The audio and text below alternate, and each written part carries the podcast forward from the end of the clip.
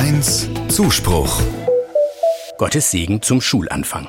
Das stand auf der bunten Klappkarte, mit der die Kirchengemeinde zum Einschulungsgottesdienst eingeladen hat. Wahrscheinlich steht die Karte jetzt irgendwo auf der Fensterbank einer Oma oder dem Wohnzimmertisch eines Patenonkels. Da erinnert sie an diesen ganz besonderen Tag, an dem ihr Enkel oder ihr Patenkind eingeschult wurde. Viele haben gesagt, wie schön, dass das in diesem Jahr wieder möglich war. Natürlich mit 3G-Regel und Abstand halten. Aber wie gut, dass wir uns wieder so richtig treffen konnten. Leibhaftig, nicht nur am Bildschirm. Ein Schulanfangsgottesdienst begleitet einen wichtigen Übergang im Leben. Der Segen für die Kinder steht im Mittelpunkt. Segen, das ist ein mutmachendes persönliches Wort. Zum Segen gehört eine Geste. Normalerweise legt die Pfarrerin oder der Pfarrer dafür dem Kind sacht eine Hand auf den Kopf.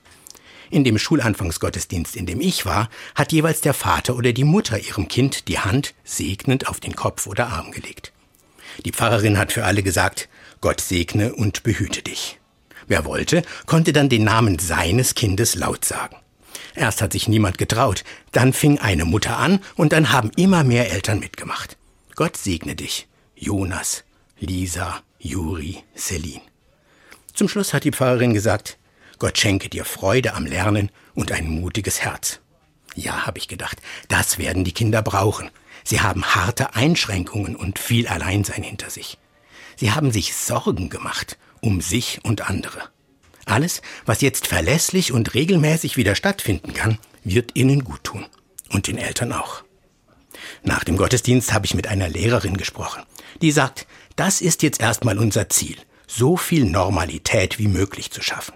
Dann kommt die Freude am Lernen ganz von selbst. Sie hat sich vorgenommen, noch mehr als sonst ein Auge für jede und jeden Einzelnen in der Klasse zu haben. Sie will doppelt aufmerksam sein. Dafür, wie es den Kindern geht, und dafür alles zu stärken, was Freude macht. Egal ob in der Schule oder anderswo, ich glaube, das können wir alle gut brauchen.